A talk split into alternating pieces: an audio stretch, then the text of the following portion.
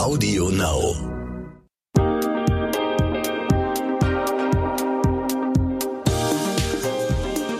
Hi und herzlich willkommen zur neuen Folge What the Finance. Mein Name ist Anissa Brinkhoff, ich bin Host dieses Podcasts. Ich selbst liebe es ja, dass ich inzwischen fast nur noch mit Handy und EC-Karte aus dem Haus gehen kann und mich um Kleingeld in einem riesigen Portemonnaie keine Sorgen mehr machen muss. Aber wird es eigentlich bei dieser EC-Karte bleiben? Ich kann es mir ehrlich gesagt kaum vorstellen, weil die ganze Payment-Branche sich so rasend schnell weiterentwickelt und digitalisiert und sowas wie Krypto gibt es dann ja auch noch. Also, welche Innovationen kommen da auf uns zu? Ich würde richtig gerne mal einen Blick in die Zukunft werfen und habe mir dafür gleich zwei Frauen eingeladen. Merle Meyer-Holsten, sie ist bei Visa Head of Marketing für Central Europe und Ute Stemmler-König, Head of Business Development bei Visa. Die beiden beschäftigen sich beruflich mit diesen Fragen und ich freue mich schon richtig auf unser Gespräch. Herzlich willkommen im Podcast Merle und Ute. Schön, dass ihr da seid. Hallo, hallo Anissa. vielen, vielen Dank für die Einladung. Wir freuen uns sehr. Super. Ich habe in Schweden auf einem Flohmarkt mal vor so zwei oder drei Jahren schon digital bezahlt und war damals total beeindruckt und ähm, freue mich jetzt, dass ich in Deutschland immerhin in den meisten Cafés kein Bargeld mehr mitbringen muss. Aber warum waren wir da so langsam in Deutschland? Wieso, wieso sind wir da so hinterher im Vergleich zu anderen Ländern? Was ist da los? Ja, gute Frage. Bargeld hat in Deutschland historisch und psychologisch schon immer eine sehr hohe Bedeutung. Wir Deutschen wollen uns davon immer nicht so ganz trennen, ja, und es werden auch viele spannende Diskussionen gerade zu diesem Thema geführt. Dabei ist meines Erachtens wichtig, nie eine Entweder-oder-Position einzunehmen, sondern es geht vielmehr darum, dass jeder wirklich für sich selber entscheidet, wie er zahlen möchte, was zur Situation, aber auch zum eigenen Lifestyle passt. Und auch bei uns werden die Vorteile des bargeldlosen Bezahlens mittlerweile schon deutlich, deutlich stärker erkannt. Wenn ich zum Beispiel mit meiner Familie in den Urlaub fahre, aber auch sonst, dann möchte ich mir unterwegs einfach keine Gedanken machen. Habe ich genügend Bargeld dabei? Funktioniert die Karte? Ich möchte zum Beispiel beim Skifahren oder Sport genauso unkompliziert zahlen können wie zum Beispiel im Reisebüro und mich dabei auch sicher fühlen und den Überblick behalten. Es gibt da zum Beispiel eine ganz interessante Forsa-Umfrage, bei der zum Beispiel 94 Prozent der Befragten sagen, dass sich ihr Überblick über die Ausgaben durch mobiles Bezahlen verbessert hat. Oder auch, wenn wir uns mal vor Augen halten, die ganze Rennerei zum Beispiel zum Geldautomaten gehöre ich übrigens persönlich auch zu.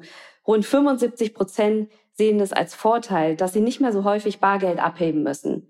Um noch mal eine Zahl auch zu nennen, mittlerweile zahlen gemäß des Mobile Payment Monitors hierzulande fast neun von zehn Menschen kontaktlos mit der Karte, dem Smartphone oder auch der Smartwatch.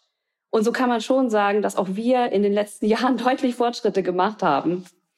Das stimmt, auf jeden Fall. Und auf viele Teilbereiche, äh, ja, kommen wir da gleich auch nochmal drauf zu sprechen. Dann wüsste ich gerne, meint ihr, dass die Corona-Pandemie ein Beschleuniger war? Also hat uns das irgendwie vorangebracht, dass wir jetzt alle immer noch in dieser Pandemie sitzen?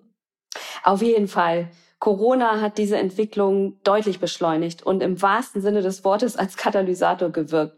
So sehen wir, dass sich die Wahrnehmung von digitalen Bezahlmethoden insgesamt geändert hat. Ganz interessant übrigens, dass rund ein Drittel der Befragten unserer aktuellen Studie kontaktloses Bezahlen mit der Karte nun deutlich positiver bewerten als vor der Pandemie. Und um auch hier nochmal eine Zahl zu nennen, für fast die Hälfte der Konsumenten weltweit gehört die Nutzung zum Beispiel kontaktloser Bezahlmethoden im Zuge von Corona zu den wichtigsten Sicherheitsmaßnahmen, kann man sich ja gerade vorstellen, auch getrieben durch den Punkt Hygiene. Wichtig ist aber auch, dass viele einfach durch das Ausprobieren eben auch gelernt haben, wie einfach, schnell und sicher es ist. Und gerade wenn man eine positive Erfahrung, das kennen wir ja selber, gemacht hat, dann möchte man das natürlich auch wiederholen. Und so etabliert sich dann auch ein neues Verhalten, einmal losgelöst von der Pandemie. Ich denke, Ute, du hast hier auch noch einen Punkt. Absolut, Merle. Und Beschleuniger ist auch wirklich äh, eine sehr, sehr gute Beschreibung, weil kontaktloses und auch mobiles Bezahlen ist quasi unser New Normal, wie man ja so schön sagt. Die Corona-Krise hat die Digitalisierung und auch die Entwicklung von Digital Payments generell in Deutschland echt stark beschleunigt. Entwicklungen, die sonst vielleicht Monate oder Jahre gedauert hätten, die sind innerhalb weniger Wochen und Monate möglich geworden. Und der Trend ist übrigens auch ungebrochen. Ähm, das zeigen auch die Daten, die wir in unserem Netz sehen. ähm, die absolute Mehrzahl der Visa-Transaktionen im deutschen Handel ist mittlerweile kontaktlos. Und ähm, jeder von uns hat die Erfahrung sicherlich gemacht ähm, in der Pandemie. Ähm, ganz offensichtlich im Lebensmitteleinzelhandel. Da haben wir früher nie äh, kontaktlos bezahlt und das ist heute absolut selbstverständlich und da ist es wirklich das New Normal geworden. Ja. Äh, ganz kurz erwähnen, vielleicht darf ich noch das äh, auch das Online bezahlen. Im E-Commerce sehen wir einen Wahnsinnsboom. Inzwischen ist Einkaufen im, im E-Commerce, Online-Shopping ist absolut normal geworden und wichtiger als je zuvor. Und vergessen dürfen wir auch nicht die Händler, weil ähm, die digitale Zahlung als solche oder das digitale Bezahlen spielt eben auch im Handel eine wichtige Rolle. Und wir haben uns sehr engagiert ähm, als Visa in Corona-Zeiten eben für die kleinen Händler. Ganz konkret, äh, wir haben ein Online-Portal gelauncht und geschaffen, wo wir Hilfestellung geben rund um das Thema äh, digitales Bezahlen, äh, Informationen äh, bereitstellen, aber eben auch ganz konkret aufzeigen, äh, ein transparentes Angebot von Terminals etc weil wir möchten gerne, dass Onlinehandel kein Problem darstellt für die Händler in Zukunft, sondern sie sollen eine Chance haben, einen Zugang zu diesem Boom zu finden und vielleicht auch davon zu profitieren und eben auch digitalen Kontakt mit ihren Kunden zu halten. Und äh, was Merle auch vorhin schon sehr, sehr, sehr deutlich beschrieben hat, ist, äh, im Rückblick können wir wirklich sehen, dass äh, der praktische Nutzen von kontaktlosen Bezahlen ist für die meisten Menschen erst jetzt offensichtlich geworden. Der war jetzt erst zu erfahren, wo sie es, wo sie es eigentlich mussten oder können sollten oder auch konkret aufgefordert wurden, im Handel kontaktlos zu bezahlen. Und deshalb wundert mich das auch gar nicht, äh, wenn wir Umfragen sehen, äh, wo wir sehen, dass acht von zehn Verbraucherinnen glauben, dass sich dieses geänderte Verhalten eben auch hält in der Post-Corona-Zeit. Ja, würde ich, würde ich dir zustimmen, auf jeden Fall. Das will ich auch so sehen. Wie ist denn bei euch beiden persönlich oder privat? Wie zahlt ihr? Wie hat sich euer Verhältnis zu Geld entwickelt? Wie, was ist eure Meinung zu Bargeld zum Beispiel? Wer will starten von euch beiden? Ja, äh, ich starte mal. Also ich bin äh, wirklich ein großer Freund vom digitalen Bezahlen und mhm. ähm, das auch schon vor meiner Tätigkeit bei Visa. Ähm, ich habe wirklich selten etwas dabei und ähm, mich, also persönlich nervt mich einfach die Kramerei oder auch dieses Abzählen. Und ich finde es auch total praktisch, einfach aus dem Haus zu gehen. Ja, ich mache mein Laufprogramm, also versuche es zumindest. Und ähm, wenn ich dann vielleicht auf dem Rückweg noch was einkaufen möchte, dann ähm, zahle ich einfach mit meiner Smartwatch. Ja. Und ähm, ich schleppe auch nicht gerne große Portemonnaies durch die Gegend. Das blockiert dann immer meine Handtasche. Also ich bin klar von der von der äh, äh, digitalen Bezahlmethode äh, begeistert, ja, und ich ahne schon, Ute, in welche Richtung es bei dir hinauslaufen oder auf welche Richtung es bei dir hinauslaufen könnte. Ja, logisch. Ich bin natürlich auch Team Cashless, logischerweise. Bei mir ist es eher das Handy das hänge ich gerne um, was mein Freund jetzt nicht so super schick findet, aber es ist halt einfach super praktisch. Ich habe immer alles dabei. Ich brauche, wie du eben sagtest, kein Portemonnaie, keine große Tasche. Ähm, ich zahle das mit dem Handy. Ich kann überall flächendeckend inzwischen ähm, mit Kontaktlos-Funktionalität ähm, sicher bezahlen hab die, Ausga hab die Ausgabenübersicht, die du vorhin ja auch schon mal angerissen hattest. Also ganz klar äh, kontaktlos. Moment mal. Dir geht das hier alles etwas zu schnell oder vielleicht auch nicht schnell genug, weil du dich schon ein bisschen auskennst in der Finanzwelt. Dann habe ich einen Tipp für dich. Die Brigitte Academy Masterclass Finanzen unser umfassendes, flexibles Online-Video-Coaching-Programm, mit dem du deine Finanzen rundum regelst und langfristig nachhaltig in deinen Vermögensaufbau startest. In acht Wochen vermitteln dir vier unabhängige Expertinnen, unter anderem in Videos, Live-Sessions und virtuellen Kleingruppentreffen, alles rund um die Themen wie private Altersvorsorge, ETFs und Fonds, Geld in der Partnerschaft und sogar Immobilien und Krypto. Mit der Brigitte Academy Masterclass Finanzen entwickelst du deine ganz persönliche Vermögensstrategie und setzt sie um. Denn wir von der Brigitte Academy finden, finanzielle Unabhängigkeit verändert dein Leben. Du willst wissen, wie genau? Auf brigitte.de slash masterclass minus Rabatt 100 und die 100 als Ziffer ausgeschrieben, findest du alle wichtigen Informationen zur Masterclass, Timings und Tickets. Übrigens, die ersten 50 Teilnehmerinnen erhalten einen Rabatt von 100 Euro. Und jetzt weiter mit dem Gespräch. Seid ihr denn ähm, zufrieden sozusagen, wie der Fortschritt in Deutschland ähm, momentan vorangeht, was ähm, auch zum Beispiel kontaktloses Zahlen oder sowas angeht? Oder würdet ihr sagen, ach, da könnten wir noch ein bisschen schneller sein, ähm, wir könnten noch ein bisschen innovativer sein? Wie schätzt ihr die Situation gerade ein? Also grundsätzlich ähm, finde ich, dass wir mittlerweile auf einem sehr guten Weg sind. Ähm, aber ich, und das zeigen ja auch die Diskussionen, die um das Thema Digitalisierung geführt haben, kann es natürlich auch immer besser sein und da ist noch Luft nach oben. Das stimmt, das kann man in den meisten Themen so sehen. genau. aber, aber was wir auf jeden Fall sehen, und das ist schön, also A wird's angenommen, so ein bisschen diese Te Technikhürde ist genommen worden, der meisten. Und es gibt ein immer größeres Angebot an, an Mobile Payment Apps, die einfach auch mit so ein paar, ich sag jetzt mal, ähm, Vorurteilen aufräumen, ja, zum Beispiel, dass ich die Übersicht verliere und sowas, ja, weil mhm. da gibt es ganz tolle ähm, Haushaltsmanager-Funktionalitäten, wo ich das alles sehr genau tracken kann. Und das alles am Entstehen und am Arbeiten und am Wachsen und das finde ich toll, ja. Und man sieht immer mehr und nicht weniger und deshalb bin ich zufrieden. Okay, wunderbar. Ähm, gibt es eigentlich eine konkrete Zahl oder Studien, wie viel noch bar bezahlt wird und was mit Karte gemacht wird? Habt ihr da zufällig was?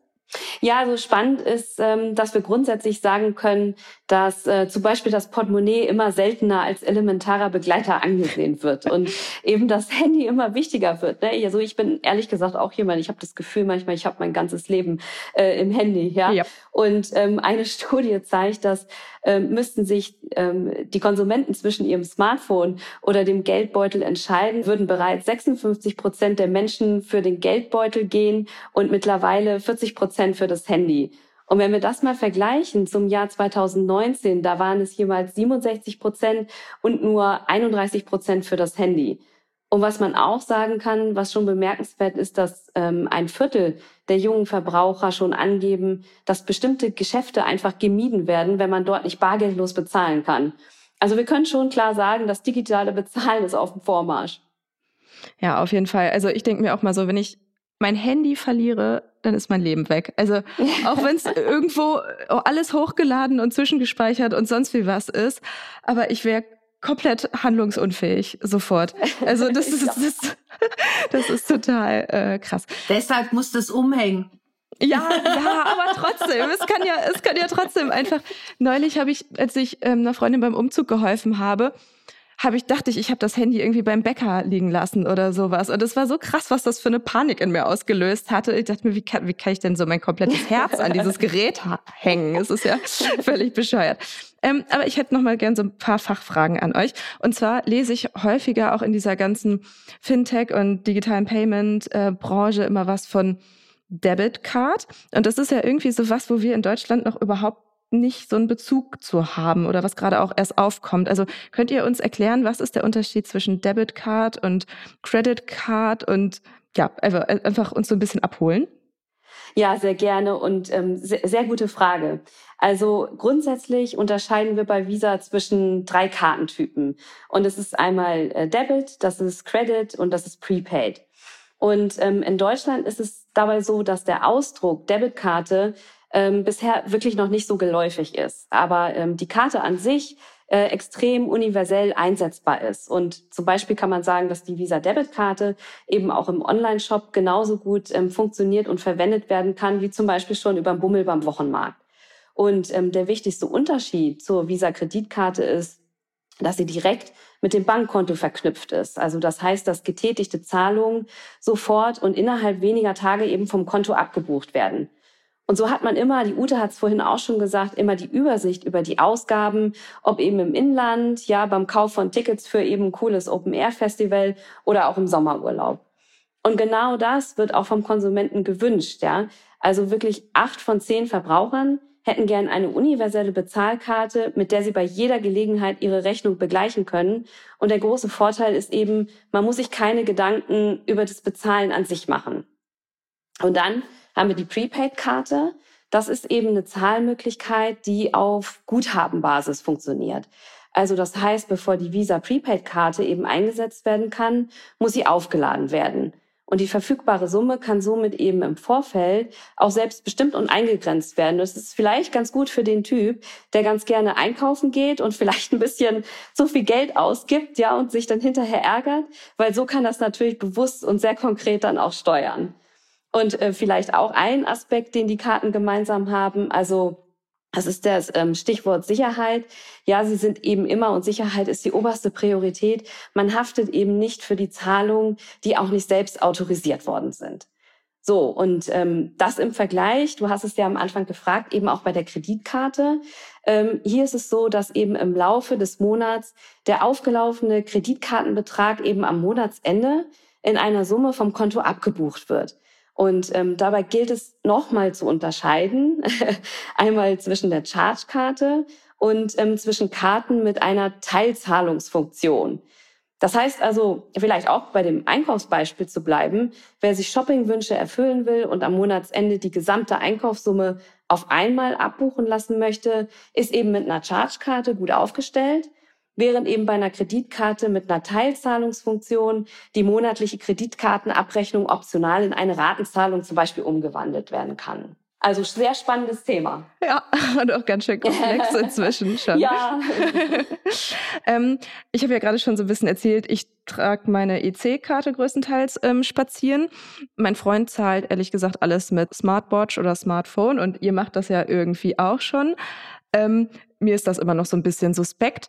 Könnt ihr mir mal erklären, wie das funktioniert? Also was steckt dahinter, dass ich, keine Ahnung, eine Smartwatch an eine Kasse halte und zack, geht dann, dann das Geld rüber? Also wie funktioniert das? Ja, also bei meinem Mann und mir ist es genau umgekehrt, ja. Aber vielleicht ganz kurz. Zunächst braucht man eben eine Karte, mit der grundsätzlich mobiles Bezahlen möglich ist. Mhm. Und das ist unabhängig davon, ob das eine Debit- oder eine Kreditkarte ist. Das macht also technisch keinen Unterschied. Diese verknüpft man dann mit der Bezahl-App im Smartphone ähm, oder eben auch vielleicht ne, in der Smartwatch. Und wenn diese Funktion einmal eingerichtet ist, dann hält man es im Laden äh, einfach direkt ans Lesegerät. Und ich glaube, Ute, ähm, du kannst da technisch noch mal ein ähm, bisschen ins Detail gehen. Ja, ich glaube, was ganz wichtig ist und was man wissen sollte, dass es muss immer eine persönliche Authentifizierung er erfolgen. Das ist ein super wichtiger Sicherheitsaspekt. Und ähm, Wer das äh, schon probiert hat, der weiß, dass bei größeren Beträgen öfter mal eine PIN dann abgefragt wird. Ähm, wie gesagt, das dient dann der Sicherheit oder was natürlich gefragt wird, das sind biometrische ähm, Authentifizierungsmerkmale, die abgefragt werden, eine Gesichtserkennung oder ein Fingerabdruck. Ähm, und auch zusätzlich eine Info, die auch nicht so viele wissen. Das Thema kontaktlos äh, erfordert auch so Mindestabstand. Ja, also ich muss wirklich nah an dem Lesegerät auch dran sein. Also der maximale Abstand beträgt hier vier Zentimeter. Und dann zum Schluss natürlich wird immer noch die Zahlungsabwicklung äh, direkt auf dem Display bestätigt. Also es ist wirklich einfach und trotzdem sehr, sehr sicher mobiles Bezahlen ist nämlich wirklich einfacher und leichter, als man denkt. Ja, okay. Ähm, hast du mir meine nächsten zwei Fragen auch eigentlich schon mit beantwortet, sozusagen. Ähm, ich würde einmal weiterspringen und zwar ähm, in so ein bisschen größeren Radius.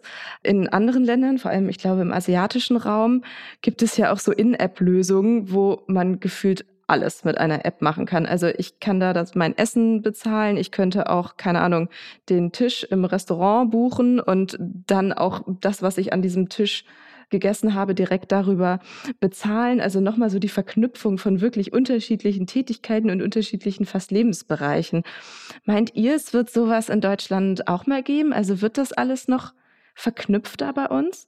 Äh, es, äh, ja, auf jeden Fall, auf jeden Fall. Man sieht es jetzt auch. Also wenn man okay. sich ähm, in der Startup-Szene umguckt oder in den Fintech-Angeboten, dann sieht man genau diese Verknüpfung. Wo und du hast es genau richtig gesagt, Anissa. Es geht eigentlich um Lebensbereiche, die man abbildet auf dem Smartphone. Und da ist Bezahlen einfach nur eine Funktionalität, die man braucht. Aber viel wichtiger ist für mich, ähm, wie kann ich, äh, wie du sagst, wie kann ich, wie kann ich shoppen oder wie kann ich bezahlen? Kriege ich die richtigen Angebote, die mich ansprechen? Versprechen zugespielt und zugeworfen. Aber diese Verknüpfungen gibt es, ja. Und ob wir wirklich so eine super App wie äh, die, die wir in Asien sehen, brauchen, Weiß ich nicht. Da, da streiten sich auch ein bisschen die Geister. Ja, die okay. einen mögen, mögen alles und alles auf einem, auf einem Blick sehen. Und es gibt aber auch ganz viele andere Konsumenten, die sehr gerne, sehr speziell mit ihren Bedürfnissen äh, angesprochen werden und haben dann auch nur die Services auf ihrem Handy, die für sie relevant sind. Ja, und vielleicht auch von meiner Perspektive, ähm, ihr wisst ja, ich habe ja zwei Jahre in Singapur gelebt, ja, also ich kenne mich mit dem asiatischen Raum auch ganz gut aus.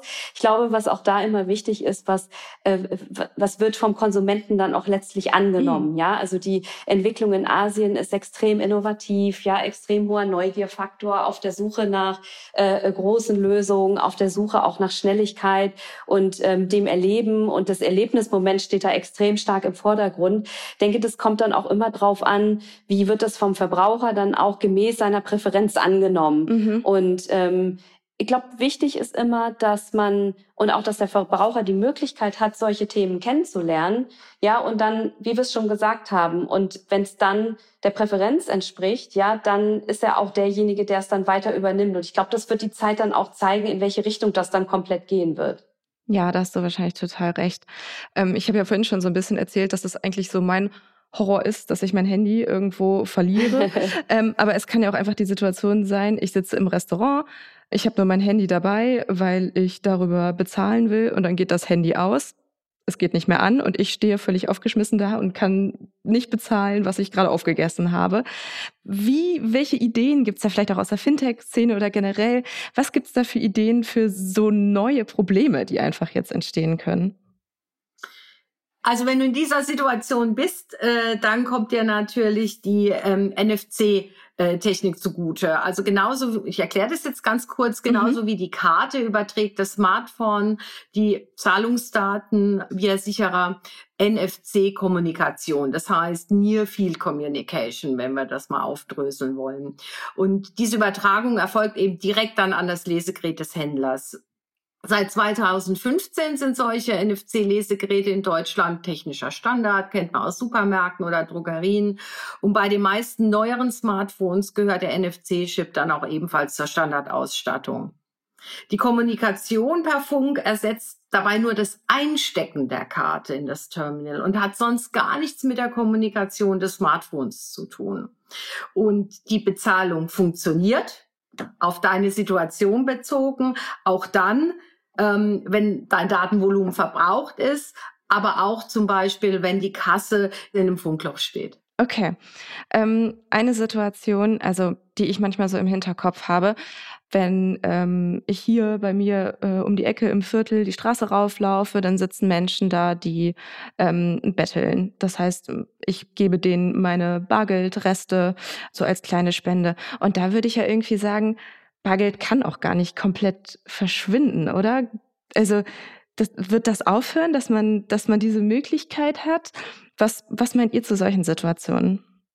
Ja, also äh, vollkommen richtig, ja. Es gibt immer sehr spezielle Situationen, aber es gibt auch sehr spezielle Anwendungen mittlerweile. Mhm. Es gibt zum Beispiel einen digitalen Klingelbeutel. Okay. Ja, also auch das funktioniert, so eine bargeldlose Kollekte.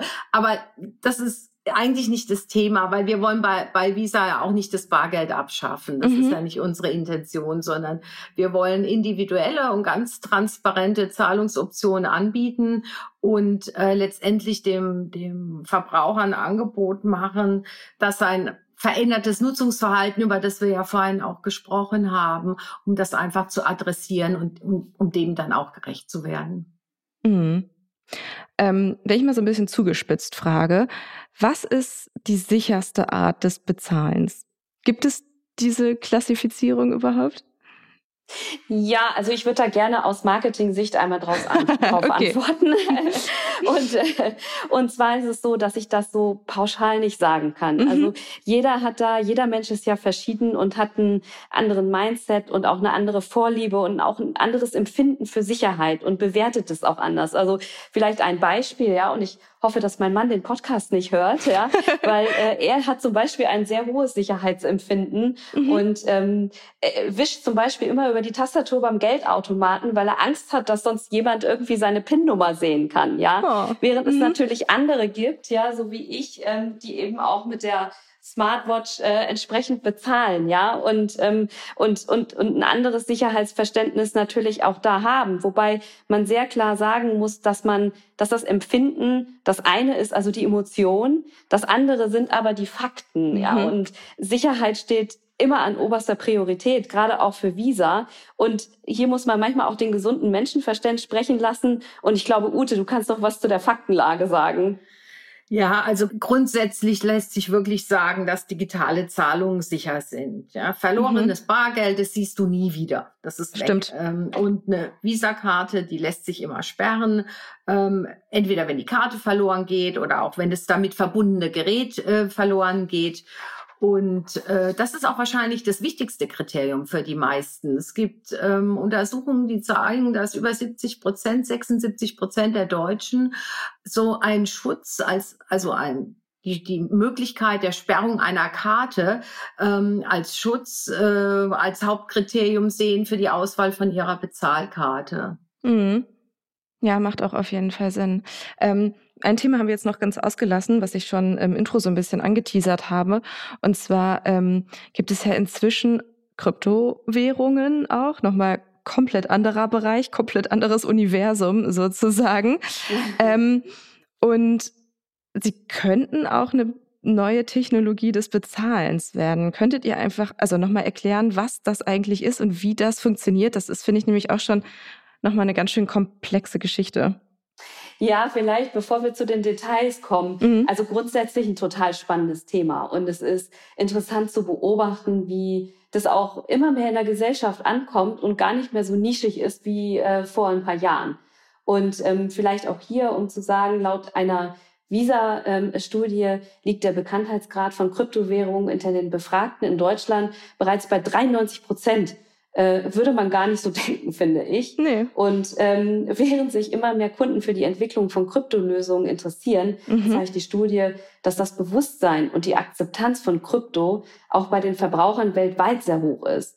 Ja, und laut einer globalen Studie hat sich bereits rund ein Viertel der kryptobewussten Verbraucher direkt mit Kryptowährungen auch auseinandergesetzt und ähm, das eben auch entweder als ein Anlageinstrument oder aber auch als ein Tauschmittel halt entsprechen. Und ich glaube, Uto, du kannst noch ein paar Details zu dem Thema bringen. Ja, also Kryptowährungen sind so wie Bitcoin, die sind eine digitale Version vom Bargeld, ja. Und es, das Ganze basiert auf der Blockchain-Technologie. Ähm, in diesem System, in dieser, im Blockchain werden Daten eben nicht zentral verwaltet, sondern dezentral über tausende von Computern hinweg. Und dazu gab es ja schon mal eine super Detailinfo auch in dem Krypto-Podcast, mhm. äh, wo das sehr ausführlich nochmal erklärt wurde. Wir arbeiten global mit äh, Krypto, mit 60 Krypto-Plattformen zusammen, um Kartenprogramme einzuführen, die es äh, erleichtern, digitale Währungen bei 80 Millionen Händlern weltweit umzutauschen, aber auch auszugeben. Und wir beobachten, äh, wie Merle das eben auch schon gesagt hat, eben, dass sich mehr und mehr Konsumenten da sehr für interessieren, tiefer gehen mit dem Thema Krypto auch auseinandersetzen. Und deshalb setzen wir auf unterschiedlichste Partnerschaften in dem Bereich wir beschäftigen uns auch auf verschiedene Arten, ähm, wie man äh, das Thema Krypto adressiert. Mhm. Zum Beispiel, äh, wie können Visa-Karteninhaber, Inhaberinnen ihre Karte dazu nutzen, um Kryptowährungen zu kaufen. Ähm, oder wir arbeiten auch mit Krypto-Wallets und Exchanges. Das ist der Handelsplatz für Kryptowährungen. Äh, wir arbeiten äh, mit den Wallets und Exchanges eben zusammen, um damit die ähm, Nutzer eben auch hier ihre Kryptoguthaben sich auf ihre Visa-Karte auszahlen lassen können. Das heißt also, um es auch nochmal ein bisschen plastischer darzustellen, wenn Nutzer äh, zum Beispiel einen neuen Flatscreen kaufen, da müssen sie nicht ihre Bitcoins konvertieren, sondern sie können einfach die Visa-Karte nutzen, um den Einkauf zu tätigen. Und alles andere geschieht im Hintergrund, weil ähm, im Zeitpunkt der Transaktion, also des Kaufes, werden dann äh, die, die Kryptos umgerechnet in Fiat-Währung, zum Beispiel in Euro hier bei uns, und automatisch konvertiert. Und der Karteninhaber muss gar nichts mehr tun. Und das ist keine Zukunftsmusik, das passiert also heute schon, das kann man heute machen. Wir haben Partner, das österreichische Fintech Bitpanda zum Beispiel oder hier in Deutschland Nuri, ähm, die geben Visa-Debitkarten aus und bei beiden ist es möglich, eben mit Kryptos überall dort zu zahlen, wo Visa akzeptiert wird. Okay, das klingt für mich auch nach einer Lösung, die irgendwie so ein bisschen handhabt Mhm.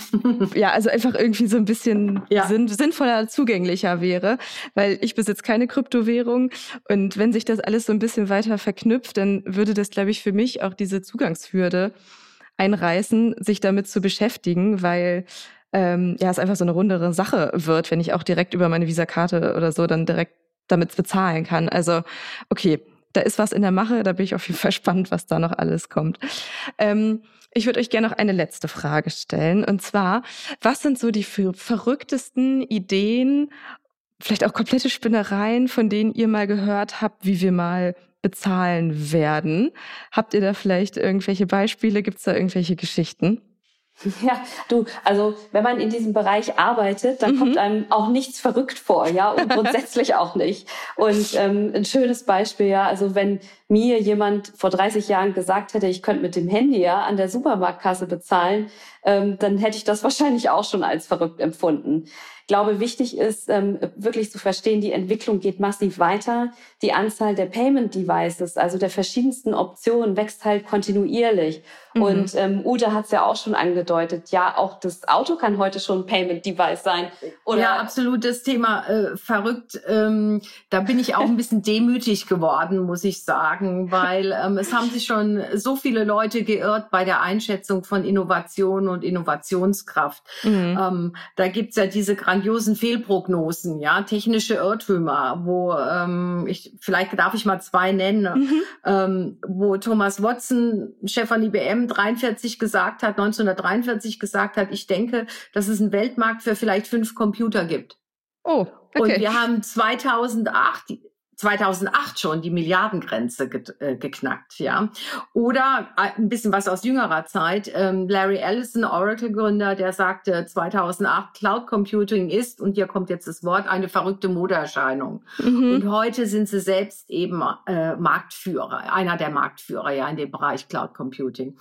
Ähm, das ist nichts ist wirklich verrückt, wie Merle sagt. Ist, für mich ist eher eine Frage, wann ist es verfügbar und auch in wann ist es in der Masse verfügbar.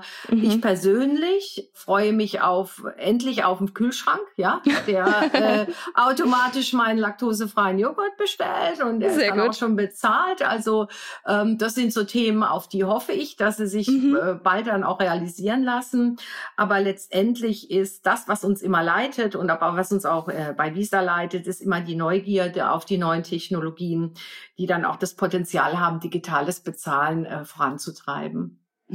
Ute, bei dir ist es der Kühlschrank und ich freue mich schon auf die Augmented Reality in der Umkleidekabine, dass ich mich nicht ausziehen muss, ja, sondern das virtuell machen muss und gleich sehe, wie es aussieht. oh, wie gut wäre das denn? Das wäre richtig Herrlich. perfekt. Mega gute Idee. Ja. Gäbe es auch keine Fehlbestellungen mehr, ne? Man wüsste direkt, ob alles passt. Also, genau, wenn man genau, das in einem genau. Online-Shop noch macht und so. Ach, herrlich. Ach man, ihr beiden, danke, dass ihr die Zeit euch genommen habt, bei mir im Podcast zu Gast zu sein und ähm, dass ihr euch die Mühe macht, komplexere Technologien uns zu erklären. Es war sehr schön, mit euch zu sprechen. Danke nochmal dafür. Sehr gerne und liebe Grüße. Sehr gerne, danke. Wenn ihr noch Fragen oder Anmerkungen zu dieser Podcast-Folge habt, dann schreibt doch eine Mail an academy.brigitte.de oder schreibt mir einfach direkt auf Instagram. Ich freue mich wie immer sehr von euch zu hören. Bis zur nächsten Folge.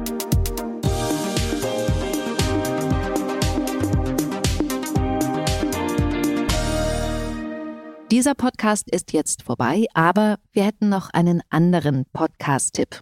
Worum es genau geht, erzählt euch der Host am besten selbst. Hallo, wir sind Günther und Carla. In unserem Podcast Long Story Short stellen wir in jeder Folge vier Bücher vor, die uns so richtig begeistert haben und von denen wir euch überzeugen wollen. Dafür haben wir allerdings nur jeweils 60 Sekunden Zeit. Und danach wird natürlich drüber diskutiert. Wir freuen uns, wenn ihr mal reinhört. Long Story Short gibt's auf Audio Now und überall, wo es Podcasts gibt. Audio Now.